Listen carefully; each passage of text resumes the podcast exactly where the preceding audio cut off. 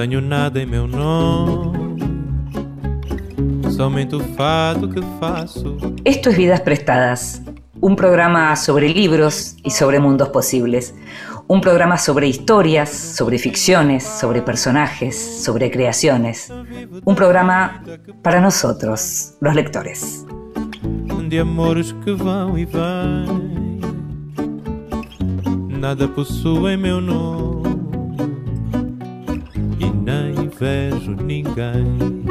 Y a nosotros, aquellos a los que nos gusta leer, nos encanta estar a solas con nuestra lectura, pero también nos gusta que nos lean en voz alta. Esta vez le pedimos al poeta Leandro Gabilondo que lo hiciera. En voz alta. Cuentos breves, poesía, lecturas para compartir.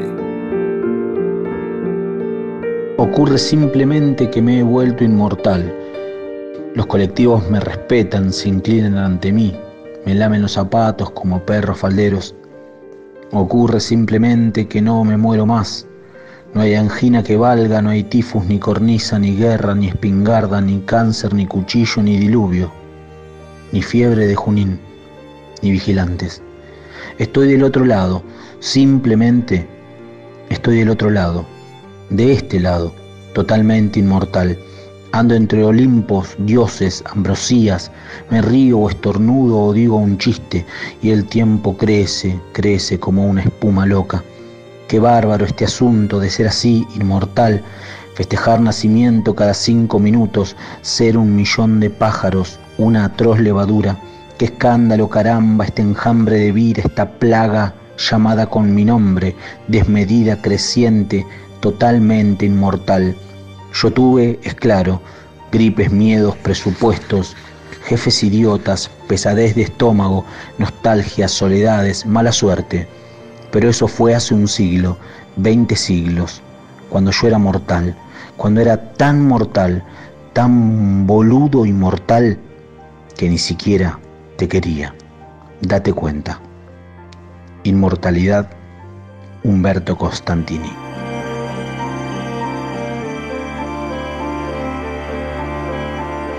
Y lo escuchábamos a Leandro Gabilondo, poeta, autor de Barrio Las Flores, leer Inmortalidad, el poema de Humberto Costantini.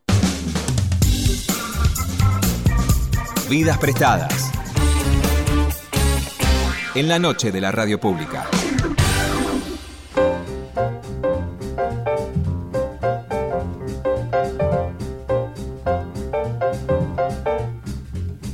Margarita García Roballo nació en Cartagena, Colombia, en 1980, pero vive en Buenos Aires hace 15 años y es madre de dos hijos pequeños nacidos en Argentina. Hace tiempo que su obra periodística y literaria tiene eco en el continente y también viene, resonando en otras lenguas, además del español, en inglés, francés, portugués, italiano, hebreo, turco, islandés y chino. Montonazo de lenguas. Cronista y narradora, García Roballo tiene una destreza notable para trabajar con los géneros híbridos, aquellos en los que el yo convoca a una memoria personal mientras siembra la duda acerca de lo real. Sus textos, elogiados por autores como Alejandro Zambra y Mariana Enríquez, entre otros, se caracterizan por una escritura tersa y elegante y también por un persuasivo dominio del tono y de los climas. El registro de la intimidad siempre tiene lugar en la literatura de esta escritora que además sabe cuándo es la hora de interrumpir con humor e ironía las más delicadas reflexiones sobre la vida humana. Recientemente Alfaguara acaba de publicar una trilogía compuesta por las tres primeras novelas de Margarita. El libro se llama El sonido de las olas e incluye Hasta que pase un huracán, Lo que no aprendí y Educación sexual. Se trata de tres relatos de iniciación, con narradoras jóvenes y en primera persona que buscan salir del lugar en el que están, tanto en lo físico como en lo simbólico y lo emocional. Son mujeres que atraviesan la incomodidad de saber que no pertenecen a su espacio y buscan, de todas las maneras posibles, abandonar la vida que llevan. te invito a que escuches la primera parte de la conversación con Margarita García Roballo.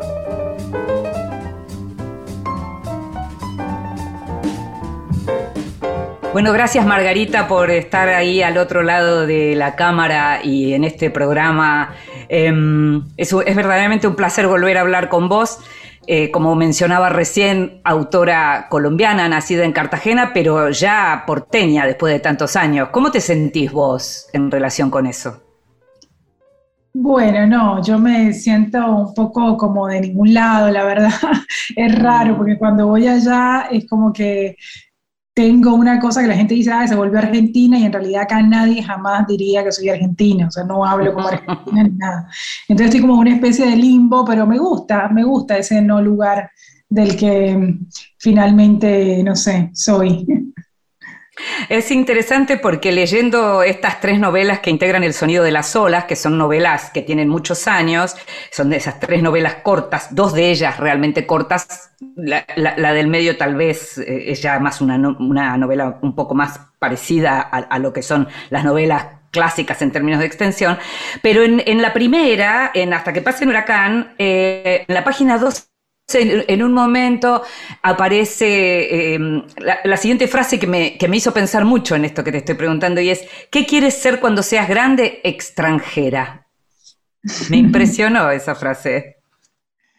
Sí, es una frase muy, que la siento muy cercana, sí, es, es así. Eh, siempre, también pensar que yo soy de, como que nací en esta ciudad, Cartagena, eh, súper periférica, siempre recibiendo extranjeros, efectivamente, porque es una ciudad muy turística. Claro. Llegaban cruceros y barcos y gente siempre de todos lados y uno sentía como que estaba como abierto al mundo, pero al mismo tiempo te quedabas ahí, se iban los barcos y uno se quedaba ahí en esa ciudad que, que así como es de linda, es de mustia y de y nada, como que uno se sentía un poco encerrado, ¿no?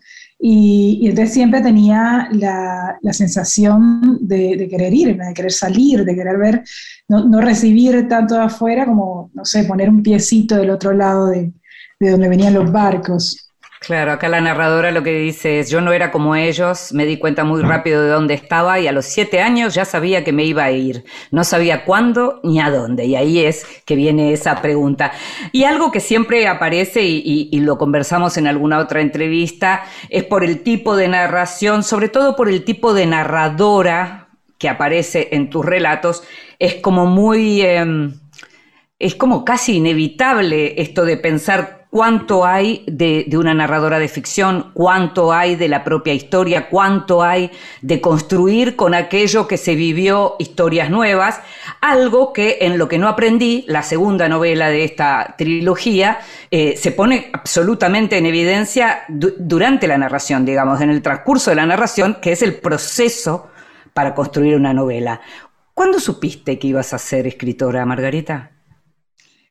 Es que no, no sé, no lo tengo tan claro. Yo siempre escribí desde que, era, pues, que soy chiquita, me gustaba, creo que fue una manera de, de, poner, bueno, todas estas cosas, todas estas cosas que básicamente lo que me incomodaba. Yo digo que yo escribo porque, porque me incomodan muchas cosas y no tengo muchos lugares donde ponerlas, salvo en la escritura. Y, y siento que siempre tuve esta sensación de que era un lugar en donde me podía sentir más cómoda y más a salvo que afuera, ¿no? Entonces, creo que escribí siempre pequeñas cosas, cuentos, pero ficción, digamos, bueno, lo que, lo que hago, que nunca, como bien lo dices, nunca está muy claro mm. en qué lugar de la línea estoy, es, hago como cosas más bien híbridas, este, pero empecé a escribirlo acá cuando llegué a Buenos Aires. Em, porque en Colombia lo que sí hice, yo trabajé mucho tiempo en una fundación de periodismo, entonces estaba como muy en contacto con gente que hacía periodismo y entonces estuve, era muy joven cuando me fui, pero lo poco que hice en términos de escritura tuvo que ver más con no ficción, con periodismo narrativo, crónicas y eso. Y cuando llegué a Buenos Aires sí me propuse seriamente eh, que, que quería ser escritora y bueno, se supone que hice cosas como para que eso ocurriera, como por ejemplo mm. escribir. Pero además, por ejemplo, en, em, también en lo que no aprendí aparece eh, en un momento la idea del taller de Liliana, eh, en donde lo que dice, lo que no sirve hoy puede servir. Aparecen como las herramientas del escritor. Es una novela, lo que no aprendí es una novela muy interesante en ese sentido porque aunque toda la primera parte tiene mucho que ver con el tono de lo que en general uno puede leer en estas tres novelas, la segunda parte ya se corre de eso, digamos, en, el, en ese presente de la narración, se corre un poco de eso y lo que aparece ahí sí es esta idea de la construcción de una novela. Contame un poco cómo, cómo se arma esto, digamos. Vos decías, llegué a Buenos Aires y empecé a escribir. ¿Fuiste a talleres de literatura? ¿Fuiste a talleres de escritura? Fui al, bueno, el taller que está mencionado ahí, que es el taller de Liliana, que es el de Liliana Hecker, a quien adoro. Me imaginé, claro, me imaginé. sí, es, fue el único taller que fui, la verdad, fue el único. Estuve un par de años, creo que todo mi primer libro lo hice ahí, un libro de cuentos. Y, más que, a ver, de hecho yo ahora pienso en mi primer libro de cuentos y no me gusta nada, no es un libro que me guste como recordar, por, básicamente porque, no sé, me sentía como insegura y quizá fue prematura la publicación, en fin. Pero lo que sí me gustó de entrar en el taller de Liliana y de estar en ese entorno es, es que como que me conecté con como con gente que tenía ganas de hacer lo mismo que yo, que más allá de que escribieran más, escribieran menos, que publicaran o no, estamos como un poco en la misma, en el mismo camino, ¿no? Y Liliana es, em, a ver, es una persona supremamente brillante, es muy exigente, pero también puede ser alguien como muy generoso en ese sentido de decirte, este, bueno, mira, esto no está bueno, pero no lo tires, sino que usarlo para otra cosa. Te va dando como tips que yo digo que más que de escritura son como de vida, y me acuerdo todavía de cosas que me decía ella que, que las uso.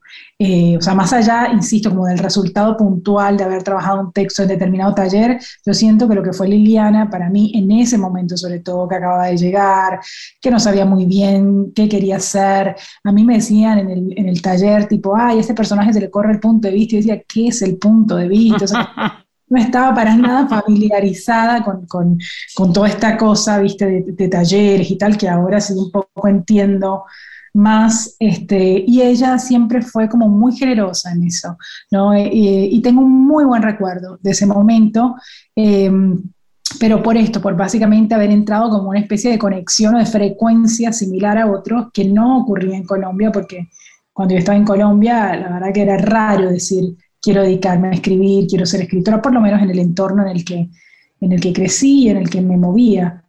Eh, y acá lo sentí como un poco más naturalizado, como también era la edad, no sé, hay muchas cosas que confluyeron en ese momento, pero sí se dio que arrancar a escribir en Buenos Aires y en el otro lado tuvo que ver con eso, como con un montón de circunstancias que, que me reafirmaron esa decisión. El cambio de marco, ¿no? El cambio de marco, digamos. Mm. Y la distancia también, lo pienso ahora, y, de, verdad que no creo que sea como accidental encontrarse de repente con gente como, eso como, bueno, en el taller de Liliana yo tenía un grupo además fabuloso, estaba, estaba por ejemplo Samantha, Joelin. Claro, claro. estaba Pablo Ramos, eh, mm. estaba, no sé, Romina Doval, eh, en fin, un montón de gente que después hizo libros maravillosos, que siguieron como su camino. Pero fue un lindo momento como para conectar con eso que estaba ahí, pero que definitivamente no estaba para nada explotado. ¿Cómo te sentís cuando lees a la narradora que, o, las narradoras que aparecen en estas novelas en donde lo que comparten tiene que ver con esta idea de que son como relatos de iniciación, eh, con narradoras púberes, ¿no? Eh, al borde de convertirse en mujeres, pero todavía niñas y que miran con esa curiosidad, porque hay un punto en donde eso permite mirar el mundo de una manera y con una sorpresa que es muy interesante eh, el, el efecto que provoca en la lectura. ¿Cómo te sentís? Leyendo esto? Mira, a mí me, eh, cuando a mí me propusieron, esto es, este libro, El sonido de la sola, bueno, como lo dijiste al principio, es una compilación de mis tres primeras novelas que fueron escritas así como están, como están publicadas, eh, en ese orden, digamos, y, nunca habría pensado eh, que tenían mucho que ver entre sí, o sea, para mí eran como historias totalmente distintas, pero cuando me proponen hacer esta compilación y la reviso, me dio como una especie de, viste, cuando entiendes algo de ti Ah. misma que antes yo digo, wow, me- es como, pasa un poco cuando uno se revisa, eh, no sé, yo por ejemplo no hago terapia, pero supongo que, que puede suceder algo similar cuando uno empieza a mirarse en retrospectiva. Y cuando yo leí estas novelas, sentí primero algo que no me pasa con otros libros del pasado y es como que me sentí aún, aún, digamos, aunque estoy como lejos en cuanto a lo formal, o sea, probablemente escribo de otra manera, evolucioné o involucioné en, en muchos aspectos, eh, pero me sentí cercana, como reconocida, o sea, yo puedo verme todavía en esas narradoras, pero más allá de, digamos, de las características puntuales, de cada narradora me veo en el impulso de cada una de ellas, en el impulso primero de escritura mío y en el Sí. impulso de ellas de querer, digamos, como romper con algo y no saber muy bien cómo hacerlo, porque ellas no son solo narradoras que se quieren ir de un lugar geográfico porque les parece terrible vivir ahí y porque, no sé, porque quieren ganar más dinero, porque quieren acceder a cosas que no tienen. Yo Sí. creo que ellas sobre todo quieren romper como con, con una condición, eh, llámese género, llámese clase social, como esa circunstancia que parece inmodificable en ciertos momentos de la vida, ¿no? Entonces como enfrentarse a esa impotencia de quiero cambiar, quiero irme, quiero ser otra, pero eh, ¿cómo modifico esto? Entonces digamos que me interesaba y me sigue pareciendo atractivo. eh, eso como impulso de vida y, y de escritura, o sea, querer, querer salir a como del lugar de una condición y de una circunstancia que parece eh, a priori inmodificable. Y lo que pasa con estas narradoras es que quizá uno las deja, eh, por eso, digamos, a mí me parece muy lindo el género de iniciación. No, cuando lo hice, vuelvo a mi, a mi principio Sí. de ignorancia, cuando lo hice no tenía idea que eso era género.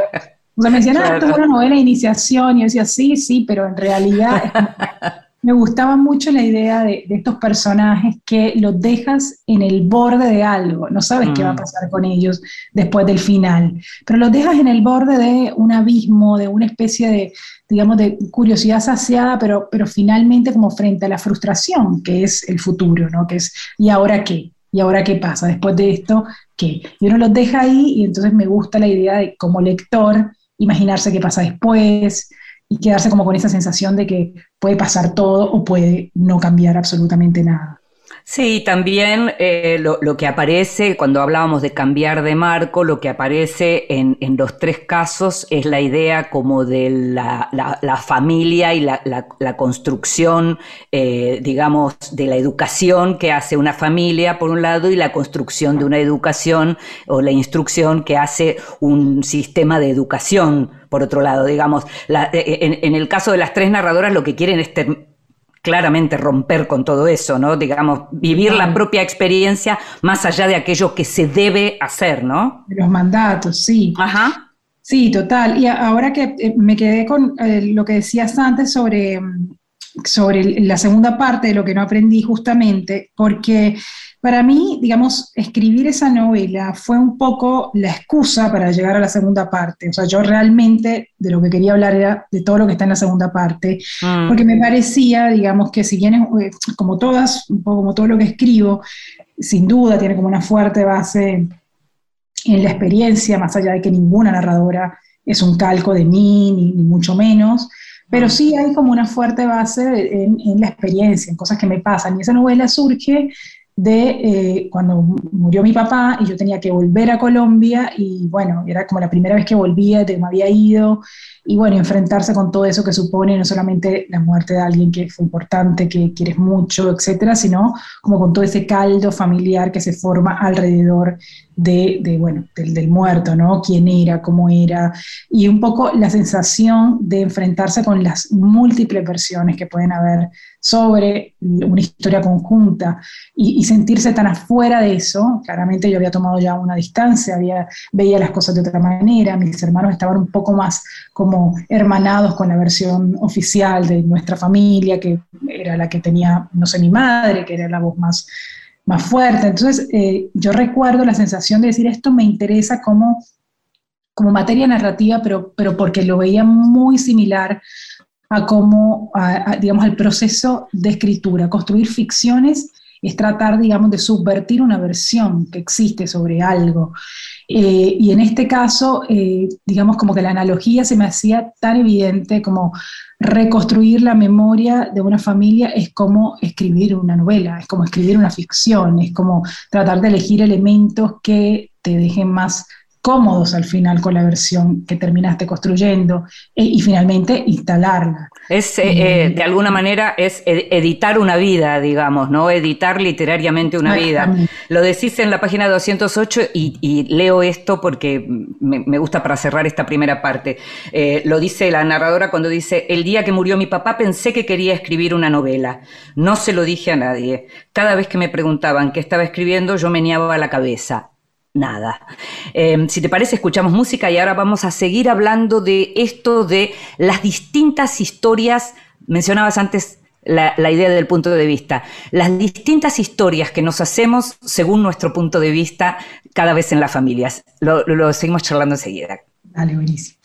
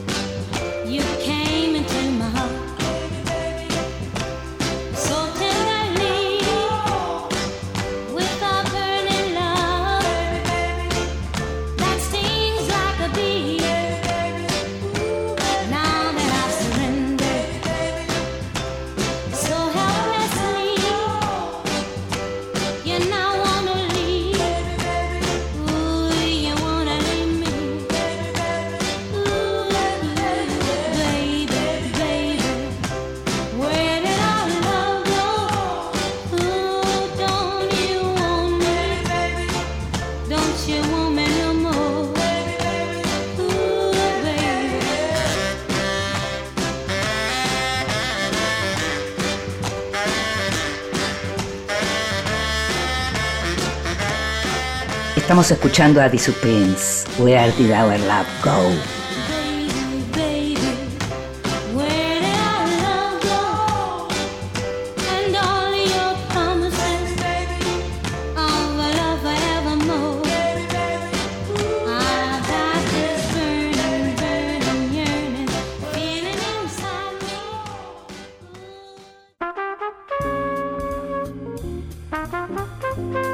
El extranjero libros de los que se habla en el mundo. Y el extranjero de hoy es extranjero porque salió hace muy poquito en inglés una versión supuestamente completa de las memorias de Pablo Neruda. En inglés nunca se llamaron Confieso que he vivido, un título que en español sigue siendo un título hermoso. Ese libro tal vez los más grandes recuerden que se publicó mucho, muy poco después de la muerte de Neruda. Neruda murió en el 73, el mismo año del golpe de Pinochet, y muy poquitos días después de la muerte, digamos, del golpe mismo del 11 de septiembre y la muerte eh, de Salvador Allende. Em, confieso que Vivido se publicó en el 74, te decía, y se publicó una versión em, eh, mayor también hace algunos años en español, pero acaba de publicarse en inglés estas memorias completas que en algunos sitios están diciendo que no son tan completas. Esto quiere decir, no hay grandes novedades, lo único que aparece como algo más fuerte es algún comentario de Neruda en relación a la sexualidad o a la homosexualidad más bien de Federico García Lorca, algo que en su momento él no había querido eh, publicar en su libro, en esas memorias. Y esto ocurre en un momento en donde no la obra, pero sí la vida de Pablo Neruda está siendo muy cuestionada.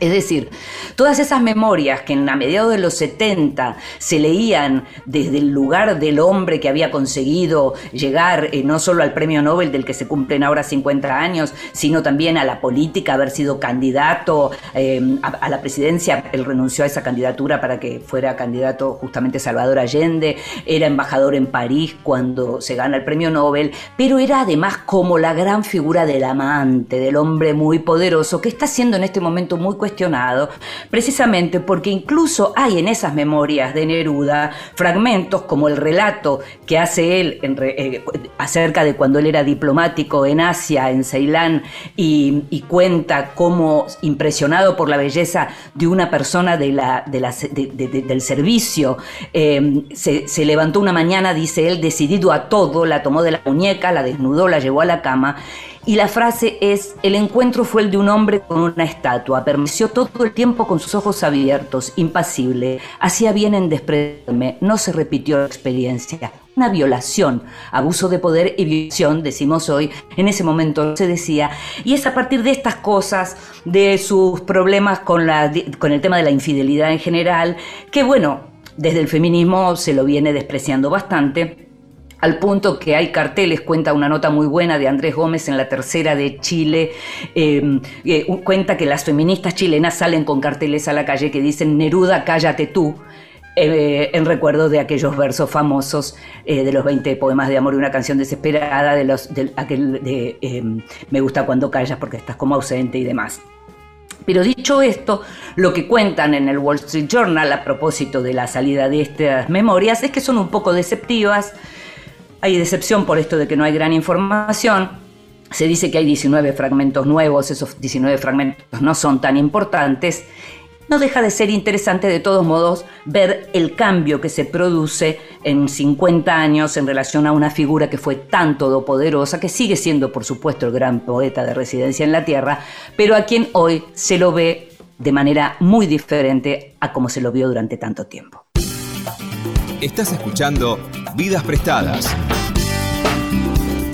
con Inde.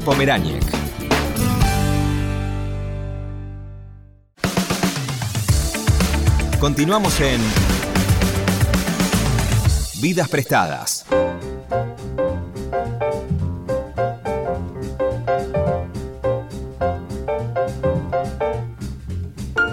Y seguimos en Vidas Prestadas, este programa sobre libros y sobre mundos posibles, y estamos hablando con Margarita García Roballo a propósito de El sonido de las olas, tres novelas cortas, esta trilogía de novelas que fueron escritas hace ya varios años. Y mencionábamos recién, Margarita, lo que tiene que ver con, lo que aparece en la segunda novela, en lo que no aprendí, con la, la muerte del padre, y mencionábamos lo que tiene que ver con tu propia vida, con la muerte de tu padre y con esa idea que apareció de quiero escribir una novela.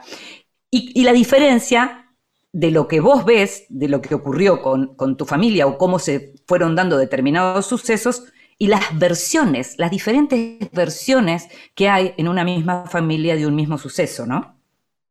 Sí, sí, a mí me parece maravilloso porque, a ver, creo que, que en todos, en todas las áreas, pero sobre todo cuando en las historias familiares o sociales también de una comunidad, eh, me, interesa mucho ver cuál es la versión que prevalece, cuál de todas las versiones que hay, porque una familia tiene tantas, digamos, eh, versiones o historias como miembros tenga, eh, pero finalmente prevalece una, ¿cuál es esa que prevalece?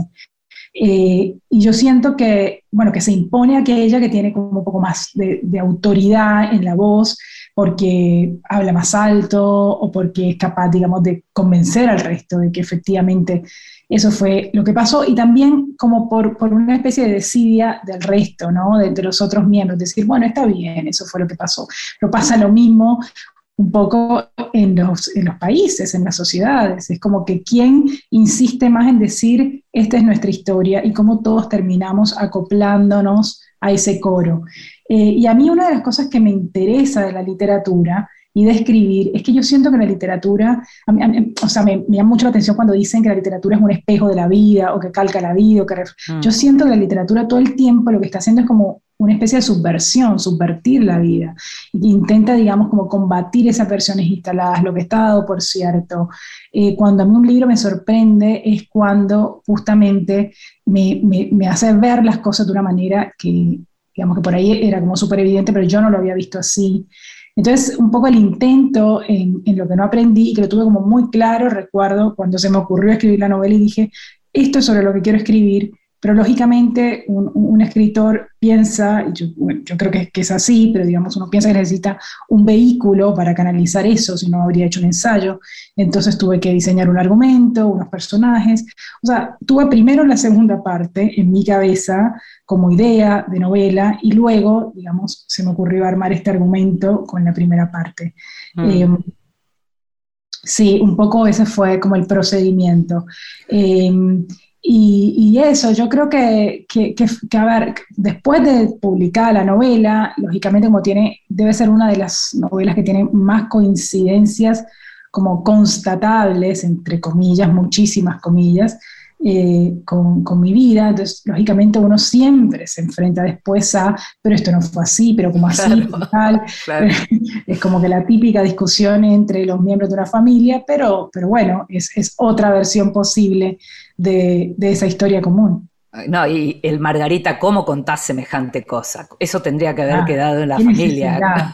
¿Qué necesidad?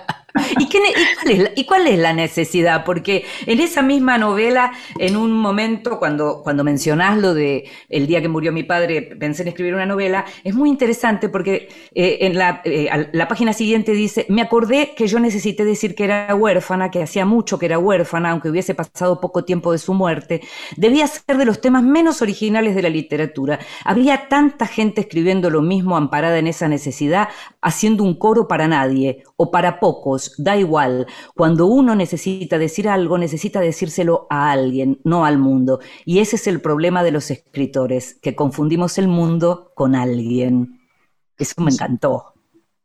Sí, absolutamente. Sobre todo en este yo estoy cada vez más eh, un poco como metida en este tipo de registro, que en realidad yo sé que, a ver, está como muy denostado porque hay un montón de cosas que, que pasan como, no sé, le llaman autoficcionales, autobiográfico, auto no sé qué, todo auto. Y, y, en realidad el, gran problema, digamos, de, este registro es cuando no se pasa de, de, lo individual. O sea, yo siento que cuando no trasciende la esfera de lo individual, es como que no, un poco no, a mí no me sirve, no, me da igual. Eh, y siento que cuando, como, eh, cuando se eleva el registro es cuando de lo individual se puede pasar a lo colectivo. siempre digo esta frase que es como un eslogan en mi vida ya y es como cuando la primera persona del singular tiene vocación de primera persona en plural, el yo que quiere ser nosotros. Entonces, em, eh, yo siento que, que, que, está, que es súper legítima esa esa especie de pretensión, ¿no? Confundir al mundo con alguien. O sea, ahí aparece como una especie de crítica velada, pero, pero como que lo sostengo como casi como, como, a ver, como uno de los tantos principios de, de la escritura. está bien querer hablar al mundo y no, digamos, eh, siento que es que es un poco de, de, lo que nos alimentamos. O sea, cuando yo detecto que hay un tema y quiero tocar, siempre me pregunto, ahora, es cierto que pasaron muchos años y yo ahora tengo un poco más claro qué quiero hacer y por qué. Eh, muchas veces hice lo mismo de manera súper inconsciente y después decía, pero ¿por qué? ¿Para qué? ¿A quién le estoy queriendo decir esto? Como todo el tiempo entraba en ese mismo conflicto. Pero, pero ahora sé que yo quiero hablar del mundo, o sea, estoy en, en un lugar y ejerciendo un oficio eh, que tiene la, pretensión grandilocuente de, meter un bocadillo en una gran conversación que es la literatura, y es una conversación que me precede y una conversación que me trasciende. Yo no puedo pretender que, digamos que lo que yo hago, mis textos, estén teledireccionados a cuatro personas. Hay, hay un poema ahí también que está citado en esa, el de Pound. esa novela, el de Pound, que, que, me gusta mucho, es un, problema que, un poema que se llama Causa, Mm. Eh, y, que, y, que, me gusta mucho porque, porque siento que es algo que nos pasa a todos, ¿no? Como eh, empieza, el, impulso empieza, a veces empieza queriendo, digamos, ser algo que necesito decirle a alguien y, y el, el desafío es cómo trascender ese alguien y cómo trascender el impulso propio de querer, no sé, eh, eh ánimo revanchista o, lo que sea que pueda suceder en este tipo de registro. Sí, lo, que aparece es, los versos son, yo junto estas palabras para cuatro personas, algunos más pueden oírlas, oh mundo, lo siento por ti, tú no conoces a esas cuatro personas. Claro. De esto estás eh, hablando. Hmm. De eso estoy hablando y, y, es nada, es un poema que me gusta mucho porque, por eso, porque yo creo que, que nos sucede un poco a todos los escritores. Yo acabo de, hace unas semanas de terminar de leer eh, le tenía un poco de miedo a, yoga de carrera. Sabía, sabía que me ibas a, mencionar esa novela en cuanto empezaste a hablar. Es que lo, lo, lo amo, o sea, me encantó, encima me fascinó y, le tenía como un poco, porque viste como que ya hemos caído en el punto de, uy, otra vez no, el narcisismo. Pasó lo mismo. No, es como que no, no es el tipo, digamos, de, de, de, inteligencia asociativa de, que a mí me puede, o sea, me, me, me, parece brillante, me encantó. Y ahí digo, bueno, a ver, si, si tiene que existir toda la basura autoficcional que hay en el mundo para que exista carrera, entonces claro. que sea. O sea, es como es una joya en medio de algo que sí, que es cierto, que un poco vapuleado está, y cada vez que hablo de esto es como que uno no puede mencionar ya la palabra, ¿me entiendes? Sí, yo uso el procedimiento autoficcional, porque entonces te, me parece que bueno, que es como barato, ¿no? Es que me da la impresión de que a esta altura del partido, y coincido absolutamente en lo que decís de Carrer, porque además es el ejemplo de cómo con la vida amputada por una cuestión legal resuelve una novela. no diría que es la mejor, porque uno en general siempre se enamora de los primeros relatos que lee de un autor que, con el que se fascina, pero Yoga es una novela apabullante en términos como, como, como, como artefacto literario, quiero decir, ¿no? Eh, y, yendo a eso, coincido absolutamente con, con lo que señalas, porque me parece que lo que hay que hacer ya a esta altura del partido es volver a hablar simplemente de literatura. Me parece que lo que se deshizo es la idea del género novela como un, género eh, eh, especial con determinadas normativas. Y lo que viene haciendo el siglo XXI es desandando eso, porque en definitiva los libros de Alexievich, que son todos de testimonios de historias reales, te cuentan más historias que muchísimas novelas en ese sentido. Digo, ¿cuál sería la diferencia? Estamos hablando de relato, me parece a mí. ¿Qué pensás? Totalmente de acuerdo. Sobre todo cuando uno habla del resultado, porque una cosa es estar en una clase y tratar de em, desentrañar el procedimiento de escritura de algo, y ahí es legítimo hablar de partir del individuo, querer escalar, digamos, a lo mm. colectivo, este, en fin, usar las experiencias, de qué manera, cómo forzar ciertas cosas, la ambivalencia, todas esas cosas que uno puede dar en una clase como de tipo procedimiento, me parece que en ese ámbito está bien discutir, pero que uno, digamos, en lugar de discutir un texto, eh, por, por, todo lo que significa un texto, como, como bien lo dices, es un artefacto que te dispara un montón de cosas, que te cuenta, básicamente te cuenta historia, no sé, yoga te cuenta historias de vida de otra gente más allá del autor, que son fascinantes. fascinantes, en fragmentos apenas, en una página, dos páginas. O sea, esa, esa es la fascinación que provoca cuando alguien sabe escribir y sabe hacer literatura de la vida misma, ¿no? Y, que, y ese tipo de asociaciones que se producen entre el uno y lo otro, que, impensables, digamos, en, en, eh, en, otro autor, porque él, consigue hablar, pasar de su, su, centro de meditación a los refugiados, a las clases que dio en Grecia, en fin, a, Charlie, o sea, es, es, increíble el nivel, digamos, es un gran escritor, es un gran escritor. Y uno termina hablando muchas veces, incluso cuando se trata de carrera, terminas hablando muchas veces de cosas que que te alejan de, eh, de hablar del texto, eh, que es lo más valioso ahí, ¿no? Podríamos hablar ahora del texto y no del procedimiento de escritura, en ese caso. Y creo que un poco lo que, lo que sucede para mal cuando nos centramos en las etiquetas y todo esto es que terminamos no hablando de lo que dices, de las historias, de la literatura, de los textos. Coincido por completo. Algo, eh, ya tenemos que ir redondeando, pero algo que me importa en tus narraciones tiene que ver con las relaciones entre mujeres, entre madres e hijas, entre, con las abuelas, eh, entre amigas, entre hermanas, completamente lejos de, todo, em, de toda corrección política y sororidad em, social. En tus narraciones aparece mucho la competencia, la las broncas, eh, las cuestiones generacionales, incluso de, hasta de odio, si se puede. Me gustaría un poco tu, reflexión sobre esto. Es verdad, no, no, no es algo, en ese momento, por lo menos mientras lo escribía, no es algo consciente. O sea, básicamente em, a mí me interesa como poner el foco en, no sé, como en ciertas conductas que yo veo súper naturalizadas em, y, que, pueden resultar un poco chocantes o incómodas cuando uno toma cierta distancia y las lee. Em, muchas veces al leer mis textos me he enfrentado como con, con críticas en ese sentido, como, como por qué los personajes femeninos son tan ásperos, no sé, porque bueno, eh, conocí muchos personajes femeninos de esa manera y me interesa tratar esa conducta. Tampoco quiero, digamos, como em, maquillarla por, porque también ese es otro de los vicios, creo, contemporáneos, que es como endilgarle a la literatura cosas que tampoco tienen por qué resolverse dentro de la literatura. Si mi idea es retratar un determinados personajes con conductas que están dadas por su origen, su crianza, su clase social, eh, su ubicación geográfica, su religión, su, en fin, un montón de cosas, entonces mal haría en eh, como suavizarlos o, maquillarlos, ¿no? Porque me parece que sería poco honesto también, mm. digamos, como mm. de mi parte, tratar de maquillar ese tipo de conductas.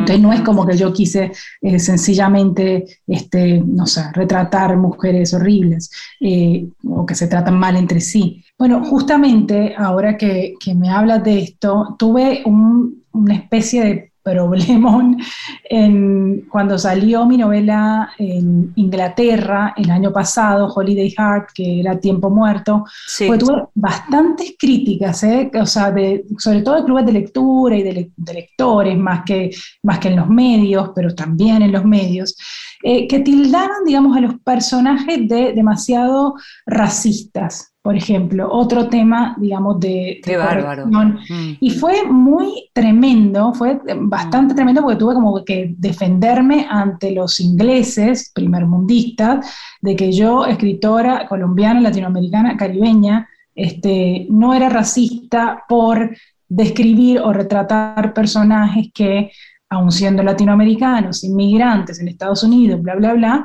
tenían comportamientos racistas y despreciativos con sus pares. O sea, les parecía como increíble que un latinoamericano pudiera ser racista con, con sus... Pues probablemente yo creo que eso es muy profundo y, tardaríamos horas, pero probablemente no están acostumbrados a, poner, digamos, a los latinoamericanos o a los personajes latinoamericanos en un lugar de superioridad frente a sus pares, sino que les parece que es mucho más... Eh, no sé, digerible que sean aquellos eh, que limpian baños y son a quienes, digamos, se los rechaza. pero posible. Mm, pero fue muy, muy, muy tremendo porque es un poco esto mismo, o sea, pedir como corrección dentro de la literatura también me parece que es un desfase absoluto. Eh, te hago la, última pregunta porque algo que aparece mucho y que uno sabe al haber vivido y nacido y vivido en Cartagena y, y leer tu narrativa, la importancia del mar, ¿no? ¿Qué es el mar para vos? Bueno, el mar es un, territorio que me es muy, em, me produce cosas como muy ambivalentes, digo, porque sé que digamos que es el territorio eh, en el que más, em, donde siento que se disparan todas las alarmas de la pertenencia frente al mar, y al mismo tiempo no lo resisto demasiado en la práctica. O sea, yo no te puedo pasar el día en la playa, no me gusta, eh, digamos, el contacto permanente con la arena, tal, o sea, no, no me siento cómoda ya desde lo físico y lo anímico, no me siento cómoda en el mar. Ahora, paso mucho tiempo sin ver el mar y me entra como, no sé, un ataque. Entonces siento que, que en un punto es, es, uno de esos territorios que más me definen como un poco como, como todo, lo, como, no sé, me, afilan la mirada y, es un poco lo que me hace también em, ser escritora, diría, es, eh, esa, es, cumple como con todas las condiciones que yo creo que debe tener un tema narrativo y es que te generen eh, como sentimientos opuestos al mismo tiempo. Eh, y mm. tan intensos, ¿no? O sea, lo, adoro y lo odio al mismo tiempo. Eh, mm. Y creo que por eso quizá la presencia constante del mar en mis textos tiene que ver con eso. Y bueno, sí, y tiene que ver con, con haber crecido mirando el mar permanentemente. El mar te genera esta cosa también como contradictoria, una vez más, de que de lo que decía al principio, como que recibes mucho de afuera, pero, es, pero no lo puedes atravesar, no puedes salir de ahí. Mm, claro. Gracias, Margarita, ¿eh? un placer. Gracias, India, por invitarme. Un placer.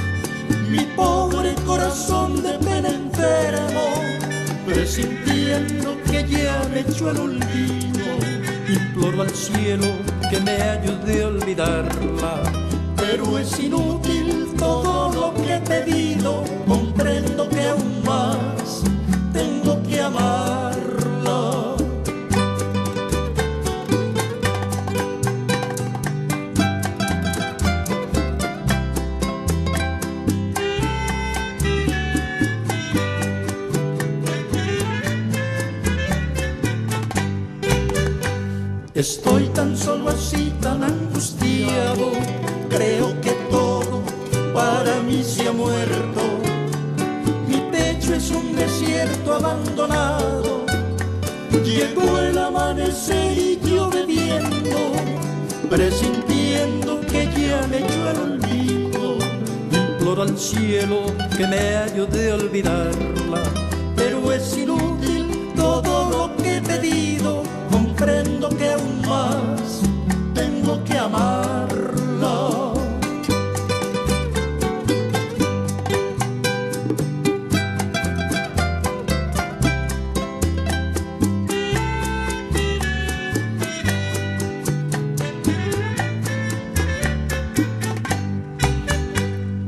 Estoy tan solo así, tan angustiado, creo que todo para mí se ha muerto.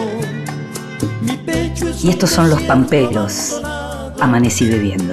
Llegó el amanecer y yo bebiendo, presintiendo que ya me echó el olvido. Imploro al cielo que me ayude a olvidarla, pero es inútil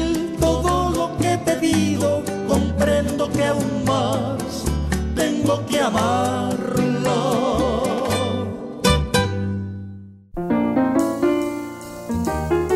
Mesita de Luz. Grandes lectores nos cuentan qué están leyendo.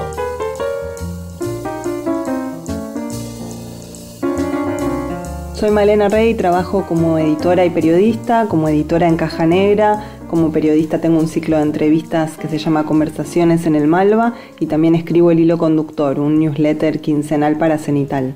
En mi mesa de luz conviven libros de ficción con libros de no ficción permanentemente. Voy y vengo entre unos y otros.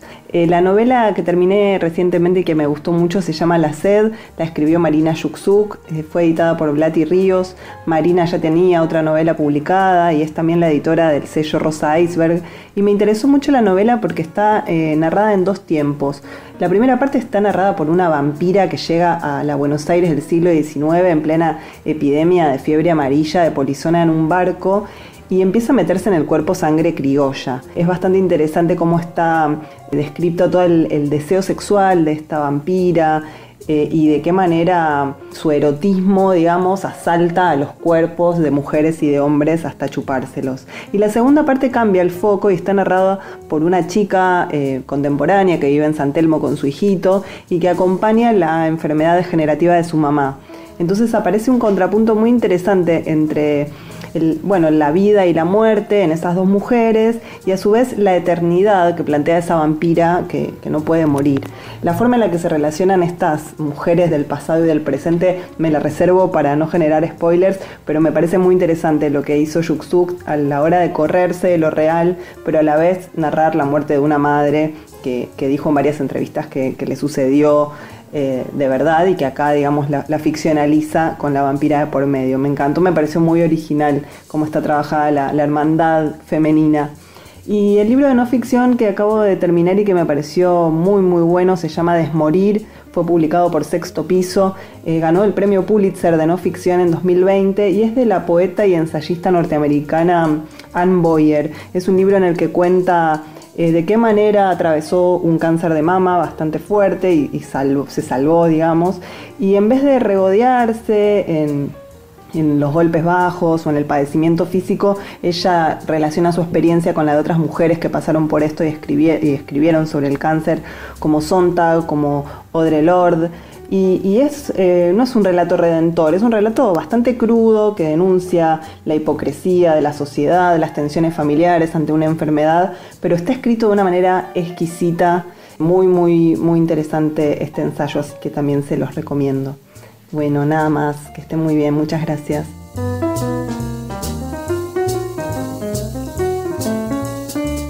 Y escuchábamos entonces las recomendaciones de Mesita de Luz de Malena Rey, esta periodista cultural y editora. Les recomiendo mucho las entrevistas que hace Malena en el Malva y también su newsletter de Cenital.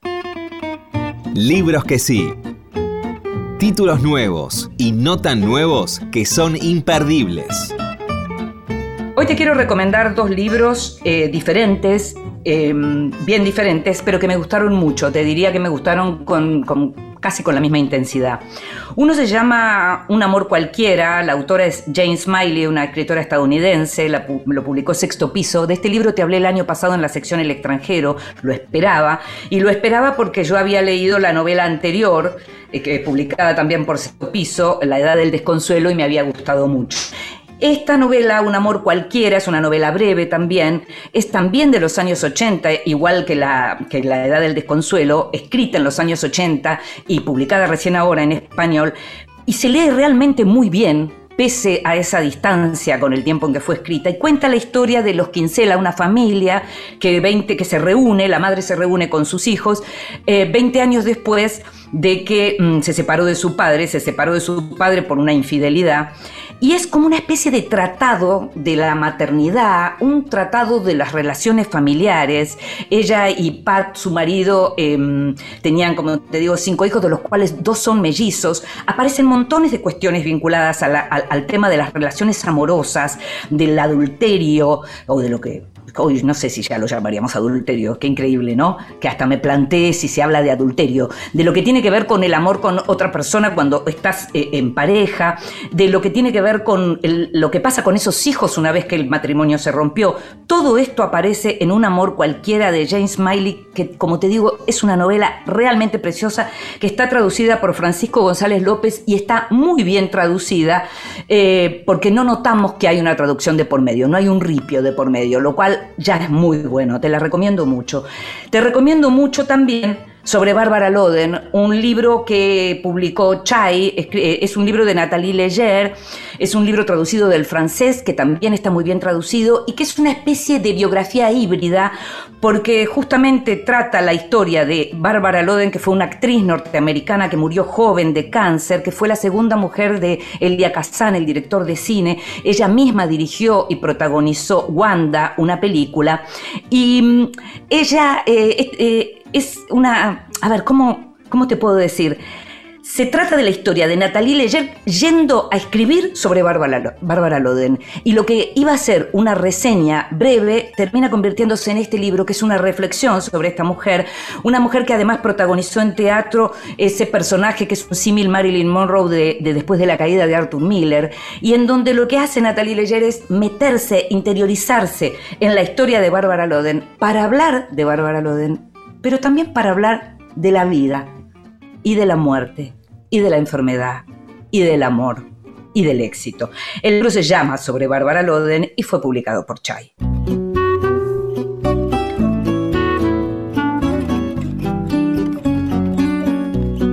Y llegamos al final, una vez más, como sabés podés escuchar este programa en la página de la radio de Radio Nacional o en alguna de las plataformas de podcast, aquella con la que estés más familiarizado.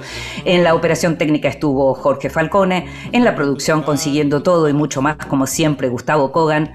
Me llamo Inde Pomeráñez, nos estamos escuchando. Chao.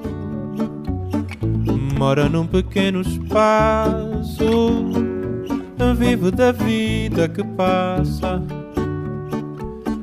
de amores que vão e vêm.